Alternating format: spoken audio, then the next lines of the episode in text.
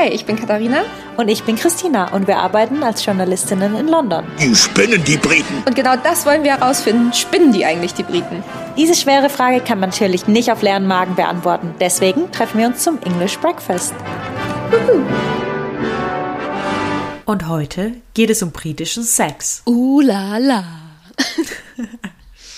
Also nicht über unsere Erfahrungen mit dem britischen Sex, weil zu unseren Stammhörern gehören auch meine Eltern und meine Oma. Hallo Mama. Da wollen wir uns jetzt nicht so reinreiten. Und auch Katharinas Eltern sind immer fleißig am Start. Deswegen geht es um Sex allgemein und das Sexverhalten der Briten. Also, wie ich so die Briten kennengelernt habe, ähm, wird hier eigentlich recht viel, finde ich, über Sex geredet. Also besonders irgendwie, wenn man feiern geht, da gibt es viele, besonders Männer, die sich dann auch gerne mal ausziehen im Club.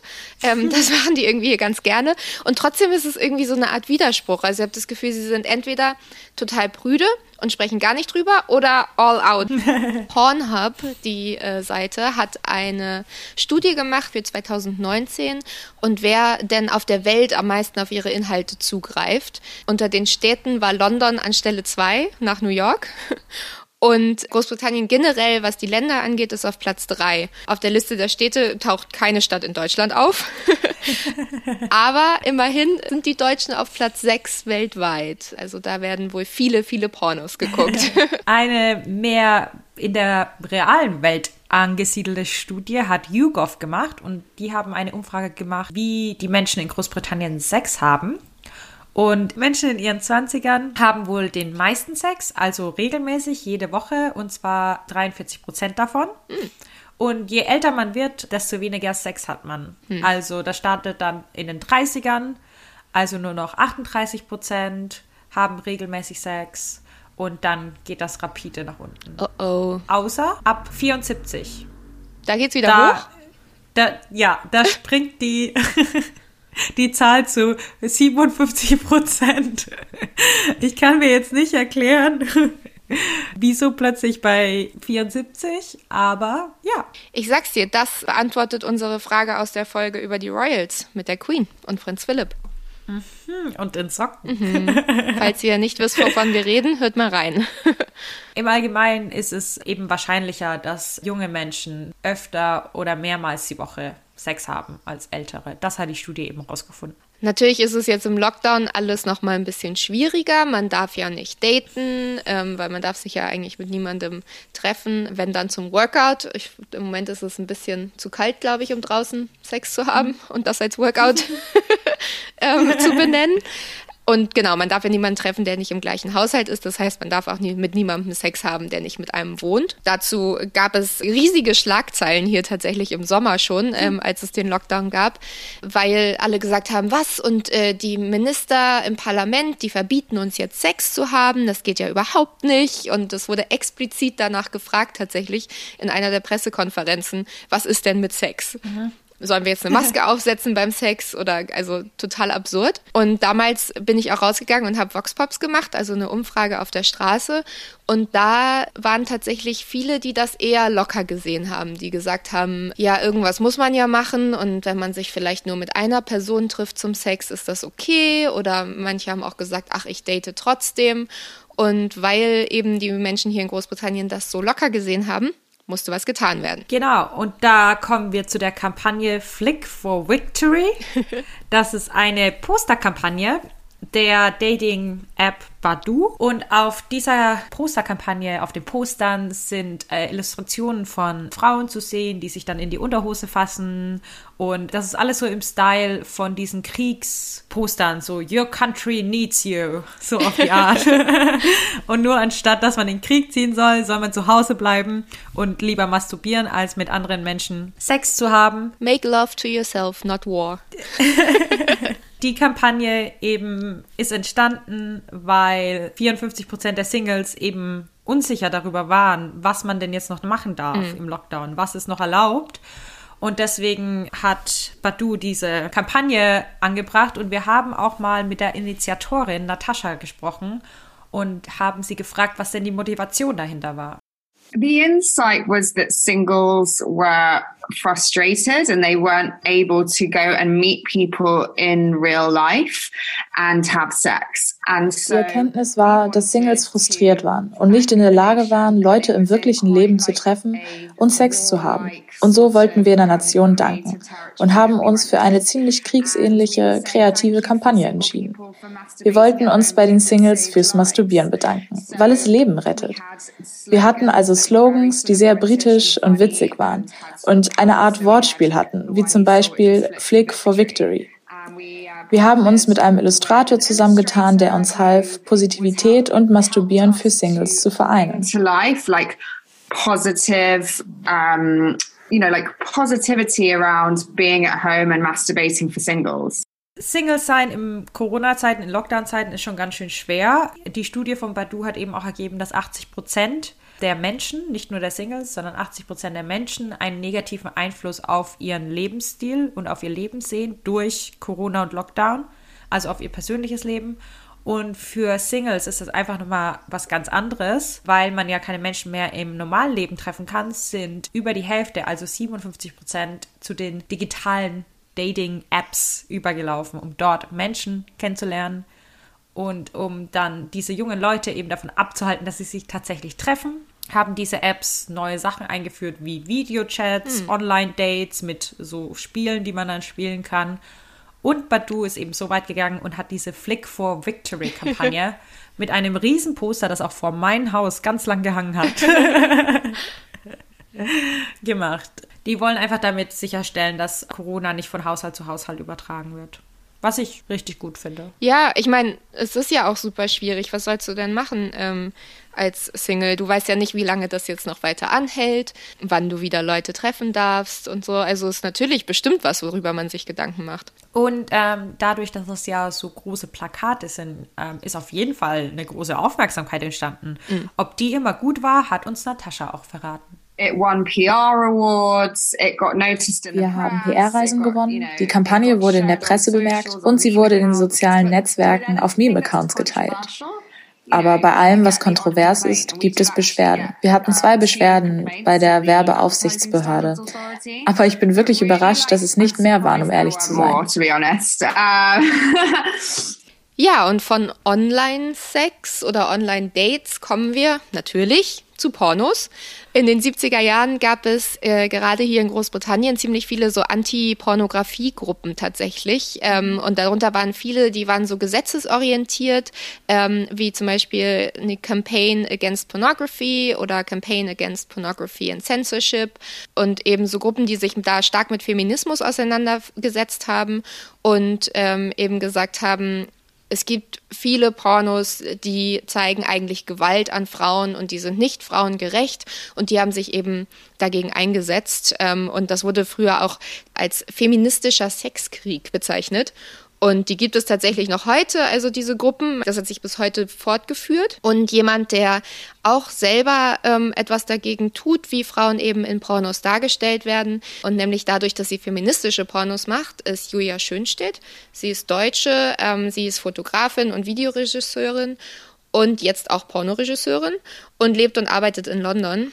Und ähm, sie ist quasi zum Porno gekommen, weil sie gesagt hat, Mainstream-Pornos, das ist für mich überhaupt nichts, das ähm, gibt mir nichts. Ich finde, das ist schlimm. Da werden Sachen gezeigt, die sind unrealistisch und die sind eben nicht, die zeigen eben nicht, was Frauen wirklich Lust bereitet, sondern die sind quasi alle gemacht für Männer. Und deswegen hat sie gedacht, sie hat sie gesagt, sie will eben Teil der Lösung sein und feministische Pornos machen, die von Frauen für Frauen sind. Also sie arbeitet im Team auch eben dann nur mit Frauen zusammen um eben auch da Frauen in der Industrie zu unterstützen. Und sie hat uns erzählt, wie das denn war eigentlich bei ihrem allerersten Pornodreh. Uns war natürlich allen bewusst, dass es der erste Dreh ist, aber jetzt erst, wo ich drei Jahre später zurückblicke, ich habe es heute gerade erst gedacht, auf die erste Produktion und selbst auf die zweite. Ich glaube, es ist ein Lernprozess, der ähm, der hört nicht auf, aber gerade bei so einem beim Dreh von so eine, der so eine Wichtig Wichtigkeit hat in dem Sinne, wie man Performer behandelt oder wie der Umgang am Set einfach auch ist. Ähm, da sind so viele Kleinigkeiten, die so wichtig sind und die man erstmal auch lernen muss. Also ich bin rangegangen an den Dreh, wie jeden anderen Dreh auch. Natürlich, ähm, natürlich gibt's andere Dinge zu beachten, aber ich glaube, das Wichtigste war für mich auch die Sprache zu finden, die richtige Sprache zu finden, war etwas, worauf ich überhaupt nicht vorbereitet war. Ähm, und da habe ich ganz schnell gemerkt beim ersten Dreh, ähm, wo, da, wo ich auch an mir sozusagen arbeiten muss und was ich besser machen muss. Also die Kommunikation. Das, was ich mir in meinem Kopf zusammendenke, das kann ich relativ einfach an meine Crew ähm, kommunizieren, aber ähm, den Darstellern in dem Augenblick ähm, klar zu machen, was ich, was auf der Kamera gut rüberkommt und was sozusagen aber gleichzeitig natürlich für die beiden auch sich noch gut anfühlen soll. Das ist so ein bisschen so eine Gratwanderung manchmal, dass halt mit Sprache gelöst werden muss. Und das fand ich nicht ganz einfach am Anfang. Ja, wie gesagt, sie hat halt gesagt, die Sprache ist sehr wichtig und es ist natürlich auch wichtig, dass ähm, alle dafür bezahlen. Weil wenn man jetzt so überlegt, Pornhub zum Beispiel, über die wir gesprochen haben am Anfang, die ähm, diese Statistik gemacht haben, das ist ja alles for free, glaube ich, oder? Mein, mein Internetanbieter lässt mich nicht drauf zugreifen. Ja, seit ich hier bin, auch nicht. In Deutschland geht sowas ja, hier nicht. Hier sind. Ja. Hier wird es zensiert. Äh, man muss die irgendwie extra freisperren lassen und ich habe das Passwort nicht, das hat meine Mitbewohnerin. Und deswegen war die Recherche für diese Folge unglaublich schwer für mich, weil ich einfach keine Möglichkeit hatte, die ganzen Websites anzuschauen. Oder auch ähm, das, das Schlimmste war, der Pressekontakt von der Dating-App Bumble war gesperrt. die Website. Das ist so verrückt. Also Kindersicherung. Hey. Ja, bei mir, äh, mein Internetanbieter gibt mir noch nicht mal die Möglichkeit, ähm, da irgendwas zu ändern. Also bei mir kommt einfach nur, mhm. diese Seite ist nicht erreichbar. Und mhm. ähm, ich, kann, ich kann daran nichts ändern. Ich wollte mir halt die Pornos von Julia Schönstedt mal angucken, um damit wir auch wissen, worüber wir sprechen. Natürlich aus Recherchezwecken. Und da musste ich über meinen Hotspot, über mein deutsches Handy quasi reingehen, damit ich ähm, die irgendwie gucken kann. Falls ihr interessiert seid, ähm, die sind wirklich sehr artistisch tatsächlich. Also es ist eigentlich eher schon mhm. Kunst würd, man, man würde jetzt nicht, glaube ich, erstmal sagen, uh ja, das ist ein Porno. Ähm, ist auf jeden Fall sehr, sehr schön gemacht. Wenn ihr euch das angucken wollt, könnt ihr über Erika Lust euch das angucken auf der Plattform. Es gibt auch unterschiedliche, also das konnte ich dann wieder recherchieren, Artikel über feministische Pornos. Und da gab es, also googelt einfach mal feministische Pornos oder Feminist Porn und ähm, da findet ihr eine Liste an ganz vielen Anbietern, die eben in diese Richtung gehen und da die Befriedigung der Frau im Vordergrund steht und nicht des Mannes. Und es auch alles ein bisschen realistischer zu sich geht. Ja, das war ganz witzig. Ich habe, ähm, als ich mit Julia Schultenstedt gesprochen habe, habe ich auch mit Adrena Angela gesprochen. Die ist Domina, ähm, auch hier in London. Und die hat ihren eigenen Dungeon. Und wenn man Dungeon hört, dann finde ich, denkt man immer so an weiß nicht, so ein Kellerraum, der irgendwie so ein bisschen schmuddelig ist, so, so ein Kerker irgendwie. Und so war es überhaupt nicht. Wenn ihr wissen wollt, wie es aussah, wir haben ein paar Fotos auf Instagram ähm, ausgestellt und das war alles total. Also ich weiß nicht, was die meisten Geräte tun, aber es sah eigentlich alles mhm. schon echt irgendwie so künstlerisch aus. Und es war, also ich war total fasziniert tatsächlich. Und da war da so ein, hing so ein, so ein Hook quasi irgendwo dran ne, so ein Haken. So ein Haken. Ja. ja. Und ich meinte so, was, was macht man denn damit? Und sie meinte so, ja, es kommen ganz viele, die halten sich erstmal so daran fest. Und dann meinte sie, ja, und dann sage ich immer zu denen, du weißt schon, dass das ein Analhook ist. Ich so, okay, nee. Also es war auf jeden Fall eine besondere Erfahrung. Adrena Angela, das ist eigentlich ganz witzig, das ist natürlich ihr Künstlername. Der, die ist vor 14 Jahren äh, dazu gekommen, dass sie ähm, in der Sexindustrie arbeitet. Und damals musste sie sich entscheiden, entweder Konditorin zu werden, sie war wohl ziemlich gut als Pastry-Chef, oder in Richtung äh, Sexindustrie zu gehen. Und sie hat gesagt, irgendwie hat sie sich immer, sie hat das vorher so als Hobby gemacht, irgendwie hat so ein bisschen getanzt und so und hat gesagt, sie hat sich da irgendwie total zu Hause gefühlt. Und jetzt ist sie eben Domina seit fünf Jahren und hatte eigentlich kein Interesse daran, Pornos zu machen und ist dann aber mit Julia Schönstedt in Kontakt gekommen und den Sugartown Girls, so heißt ihre ähm, Produktionsfirma, und hat dann gesagt, hm, das gefällt mir irgendwie schon, was die hier machen und auch die Message, die sie irgendwie senden wollen und hat dann gesagt, vielleicht probiere ich das mal aus. und macht jetzt wirklich nur, arbeitet nur mit Julia Schönstedt zusammen und macht auch bisher nur lesbische Pornos Und für sie ist es halt einfach wichtig, dass gezeigt wird, wie weibliche Lust eben ist. Und das eben nicht, selbst wenn es ein lesbischer Porno ist, ist der ja meistens von Männern für Männer gemacht. Und sie will sozusagen mhm. zeigen, nee, so läuft es realistisch ab und das ist etwas, was zum Beispiel Frauen gut finden könnten. Ja, das finde ich auch einen schönen Ansatz. I've always been very vocal about my concerns over mainstream porn and the Ich habe mich schon immer sehr lautstark über meine Bedenken gegenüber Mainstream-Pornos geäußert und über die Auswirkungen, die sie auf Kinder, auf Frauen und auf Menschen haben, die versuchen, einen Sinn in ihrer eigenen Sexualität zu finden. Ich dachte mir, anstatt sich nur zu beschweren und zu sagen, dass sich etwas ändern muss, muss man es selbst ändern. Sonst hat man kein Recht, sich zu beschweren. Also dachte ich mir, wenn ich ein Problem damit habe, muss ich selbst dran. Ich denke, es ist ein bisschen seltsam zu sagen, dass man Pornos macht, um einen ethischen Standpunkt einzunehmen. Aber ich denke auch, dass das ist der Sinn der ethischen Pornobewegung.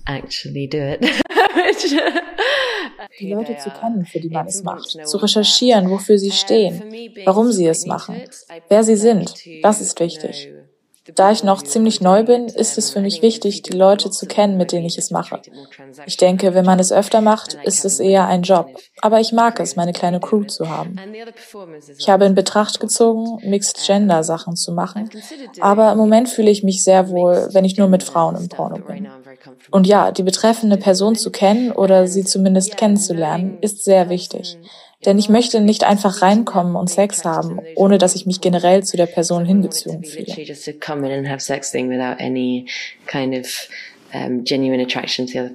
Ja, ich verstehe das voll und ganz, dass sie sich dafür entschieden hat, nur solche Pornos zu drehen, wo sie auch hintersteht. Ähm, Habe ich auch riesen Respekt vor. Ja. Und was Pornos halt auch haben, wir haben ja gesehen, wie beliebt sie sind in dem Vereinigten Königreich. Das ist einfach, die haben auch eine große Lehrfunktion, eine große Bildungsfunktion für viele junge Menschen, die zum ersten Mal mit Sex und sexuellen Handlungen und dass sie zum ersten Mal darauf kommen, ähm, wie das eben funktioniert durch Pornos. Ja, und äh, das hat eben Julia Schönstedt auch gesagt, dass sie da natürlich auch eine Verantwortung sieht. Eine der wichtigen Dinge am feministischen Porno ist auf jeden Fall, dass das, das Verlangen und die, die Bedürfnisse von Frauen in den Mittelpunkt gestellt werden dass man, ähm, dass Frauen vor allen Dingen aktiv auch mitbestimmen und mitgestalten, wie sich die Industrie weiterhin ähm, entwickelt, aber gleichzeitig auch Authentizität auszustrahlen und ähm, in einem sicheren Umfeld sozusagen ähm, ja einen Ort zu schaffen, an dem Sexualität sicher ausgelebt werden kann. Ja, wenn man sich das so vorstellt, ähm, ich glaube, dass viele, vielleicht sogar eher Jungs als Mädchen, würde ich sagen, ähm, sich auch im Teenageralter Pornos angucken, um eben herauszufinden, was das eigentlich ist und was kann man denn eigentlich machen und ähm, wie läuft das denn überhaupt ab. Und da ist es natürlich wichtig, dass es Pornos gibt, die auch realistisch sind und wo es eben nicht so ist, dass jetzt besonders, finde ich, die Männer eben oder die Jungs dann ein einen falschen Eindruck davon bekommen, was man vielleicht, vielleicht denken sie, man muss bestimmte Sachen machen, obwohl sie sich vielleicht nicht wohlfühlen, dann denken die Mädchen, sie müssen das irgendwie machen. Und da ist so viel mhm. Verantwortung hinter. Ich glaube, das wird gar nicht so richtig ernst genommen manchmal. Ja, das sehe ich genauso. Also es werden so falsche Rollenbilder und falsche Erwartungshaltungen auch mhm.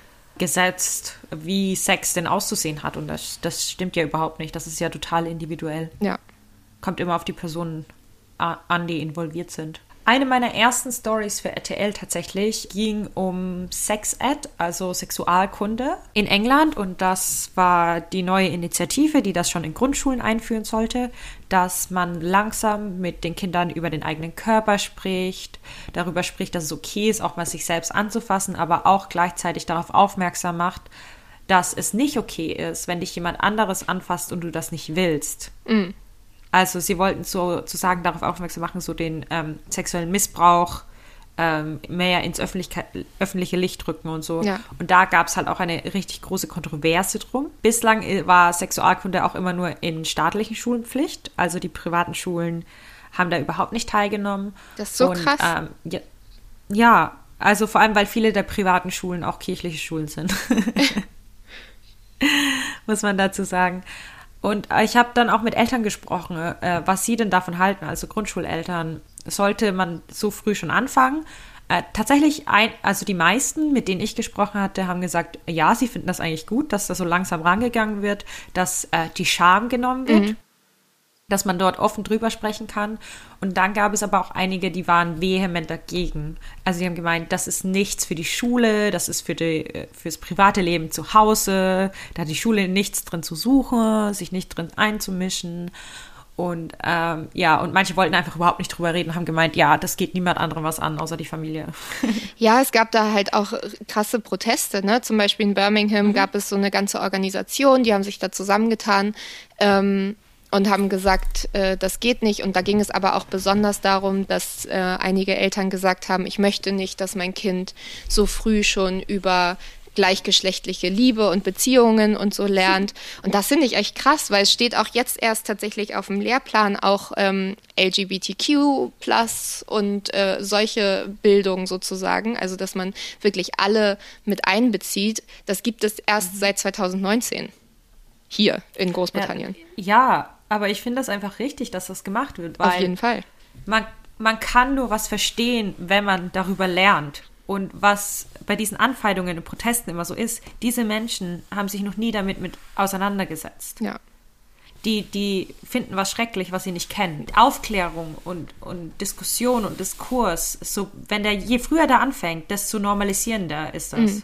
Ja, es ist einfach wichtig, glaube ich, informiert zu sein. Und äh, natürlich muss man gucken, wie man das den Kindern dann näher bringt, wenn man schon in der Grundschule damit anfängt. Aber ist, ich glaube nicht, mhm. dass es zu früh ist, um darüber zu sprechen. Es geht ja auch im Großen und Ganzen dann eigentlich um Toleranz und einfach so eben sich darüber zu bilden. Also auch wenn man jetzt nochmal auf die Pornoindustrie zum Beispiel guckt, da werden ja wirklich ganz viele Pornodarsteller überhaupt nicht gut behandelt. Mhm. Und besonders, also so wie mit Fast Food oder Fast Fashion, ne, wenn du dann bei Pornhub oder bei YouPorn oder so ähm, Videos hast, die, für die du nicht bezahlen musst, dann weißt du eigentlich auch, was dahinter steckt und wie eben auch die Produktionsbedingungen sind und wie vielleicht dann auch mit den Menschen da am Set umgegangen wird. Und ich finde, es ist immer so ein Tabuthema. Sex im Generellen, aber auch besonders Pornos und das sollte einfach normalisiert werden, damit man da toleranter sein kann und eben äh, sich mehr bilden kann und eben Sachen weiß und auch weiß, was man da eigentlich konsumiert. Ja, also was es auch angeht, diesen Unterricht in Schulen. Es geht ja, die sprechen ja, vor allem Grundschulen, sprechen sie ja überhaupt nicht über Sex. Mhm.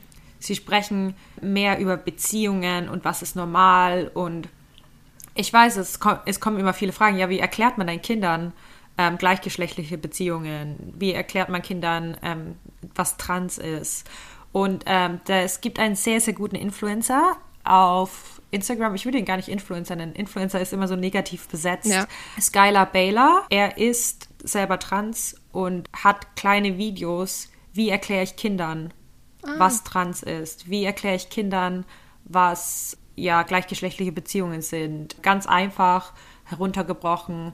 Und die sind richtig, richtig gut. Wir können das mal in den Show Notes verlinken, falls ja. irgendwer da draußen solche Videos gut gebrauchen kann. Und das ist selbst für Erwachsene, würde ich das jedem raten anzuschauen.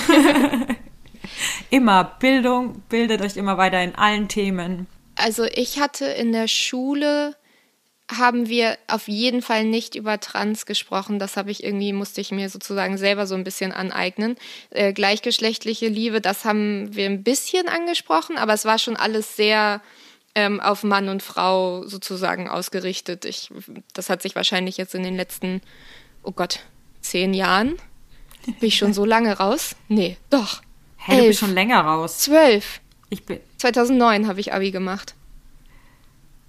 Ja. Gottes Willen. Ich bin so alt. Ja, aber du hattest ja äh, Sexualkunde noch eher als dein Abi. Du hast das ja, ja. jetzt nicht in der 13. Klasse gemacht. Nee.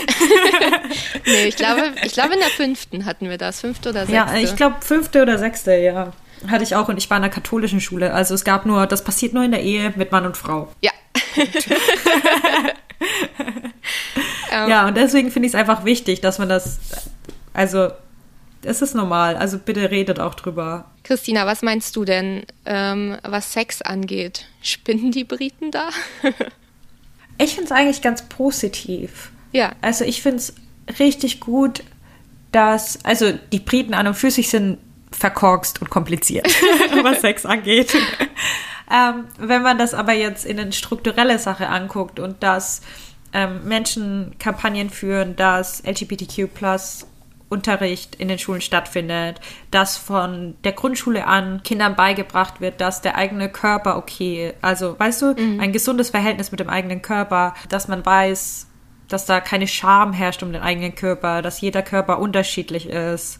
Sowas finde ich richtig gut. Ich habe den Lehrplan dazu auch gelesen und das ist super schön. Das ist eigentlich Body Positivity und einfach ja. jede, das gibt keine eine Norm, sondern den Kindern beizubringen, dass jeder individuell ist und das ist okay und das ist schön und das finde ich super. Also. Ja, also ich finde es auch, ich finde, als ich gelesen habe, dass es hier eben diese Bewegung gab gegen Pornos oder eben Mainstream-Pornos und mhm. Gewalt an Frauen auch in Pornos, ähm, das fand ich richtig, richtig gut.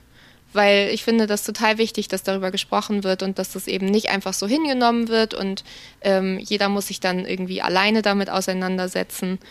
Ähm, mhm. Ich finde das total wichtig, dass da auch aufgeklärt wird ja, ich finde es einfach super gut, dass es realistische Pornos gibt, ähm, weil wenn, wie gesagt, viele Jugendliche immer noch in die Richtung gehen für ähm, ihre, keine Ahnung, Erfahrung, ihre Bildung, dann kannst du nicht so ein völlig absurdes Video mit Menschen, die zehnmal operiert sind, auch. ähm, nichts dagegen, jeder Körper seine, aber man sollte dann auch realistische Darstellungen haben. Also es gibt ja auch immer mehr die Bewegungen zur Body Positivity auch online und ähm, Nacktheit ja. online und ja, das, das finde ich schön und das unterstütze ich voll und ganz. Auch feministische Pornos. Hey, wenn mein Internetanbieter mir das mal erlauben würde, würde ich auch gerne mal welche angucken. es war echt was ganz ja. anderes ähm, tatsächlich. Also es war, ich wusste gar nicht so richtig, was mich erwartet, als ich das ähm, angeguckt habe. Und ich glaube, ich hatte erwartet, dass es so ist, wie normaler Porno, nur in realistischer.